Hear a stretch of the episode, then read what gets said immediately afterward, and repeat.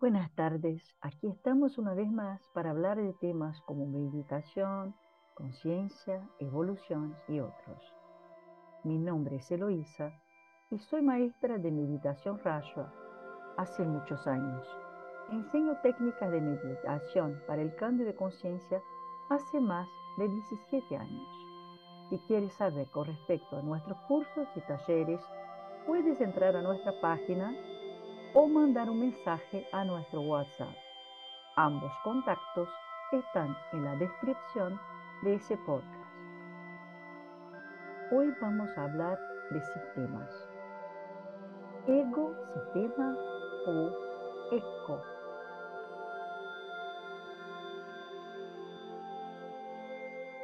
En el del ego o el del eco y cuál la diferencia entre ellos. En el ecosistema, que es el mundo del ego, soy el centro de mi mundo y todo gira a mi alrededor. Soy mi propio sistema. Y si soy mi propio sistema, soy una paradoja, pues la definición de la palabra sistema es un conjunto de elementos relacionados entre sí que funciona como un todo. Si vivo en el mundo del yo, del ego, estoy relacionándome solamente conmigo misma, escuchando a mis pensamientos, haciendo las cosas de mi forma, percibiendo el mundo bajo mi óptica y nada más. Quienes funcionan en ese sistema son mis partes, mi cuerpo físico, mi cuerpo energético, mi cuerpo emocional y mi cuerpo mental. Soy parte integrada de un sistema que se retroalimenta, pero que solo no produce la energía necesaria para mantenerme en alta vibración todo el tiempo. Es una fuente limitada de energía. Cuando percibo esa falta de energía en mi ecosistema, empiezo a mirar lo que me falta, en lo que falta, en los errores.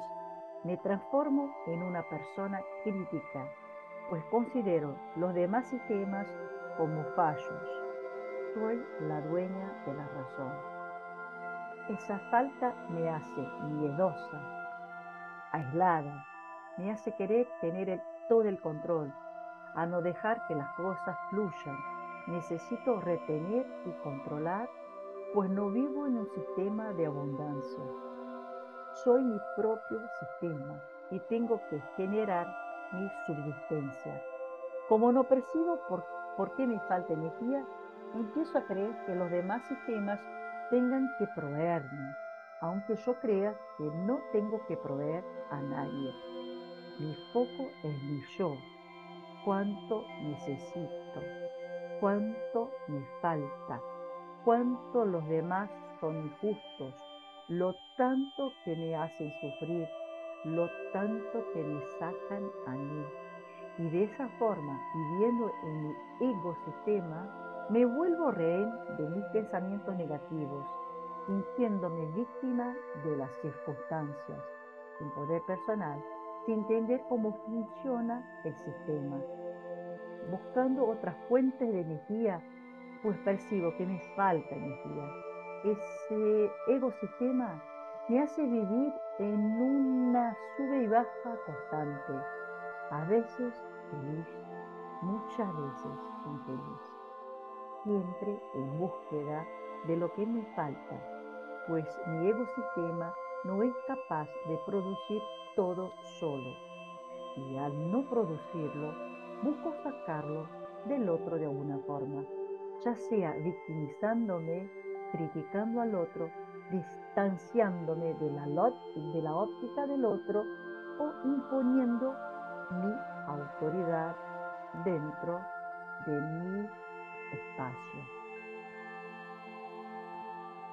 En cambio, el ecosistema, que según la definición de la biología es un sistema que está formado por un conjunto de organismos que habitan un determinado lugar y que interactúan entre sí y con el medio, determinando el flujo de energía y de materia que ocurre en ese ambiente.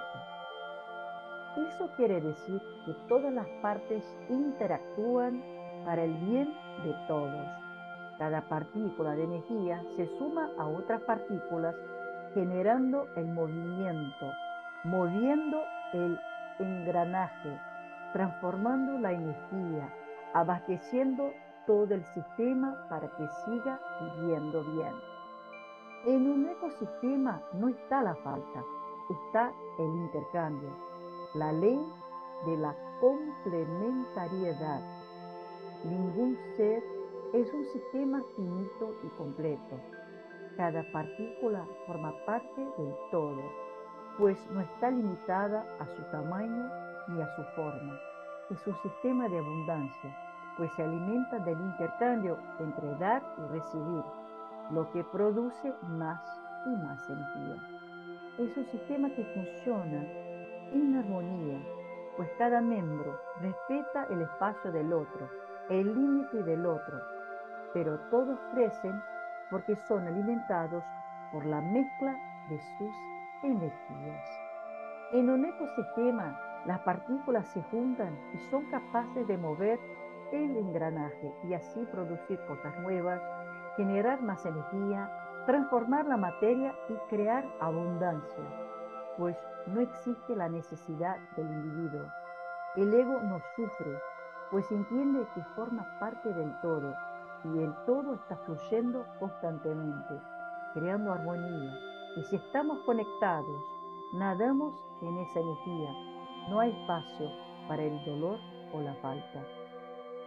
Muy distinto del otro sistema, el ecosistema se alimenta del trueque, del dar, del servir, de no sentirse víctima, de reconocer el poder personal, de aceptar los cambios, pues ellos forman parte del proceso evolutivo, de aceptar el libre albedrío del otro, en lugar de querer cambiarlo, de vivir en armonía con el otro, aunque el otro piense y sienta distinto.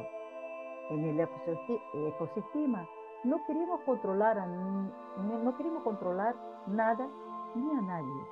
El cambio se hace solo, pues la transformación es la única constante que existe.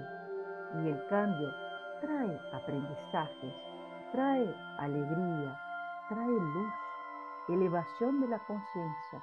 Y todas esas cosas juntas son la abundancia del universo integrados al ecosistema, no somos retroalimentados por nuestros bloqueos mentales que, crean, que creen perdón, que la falta es real. Son justamente los bloqueos mentales los responsables por impedir que la abundancia nos alcance.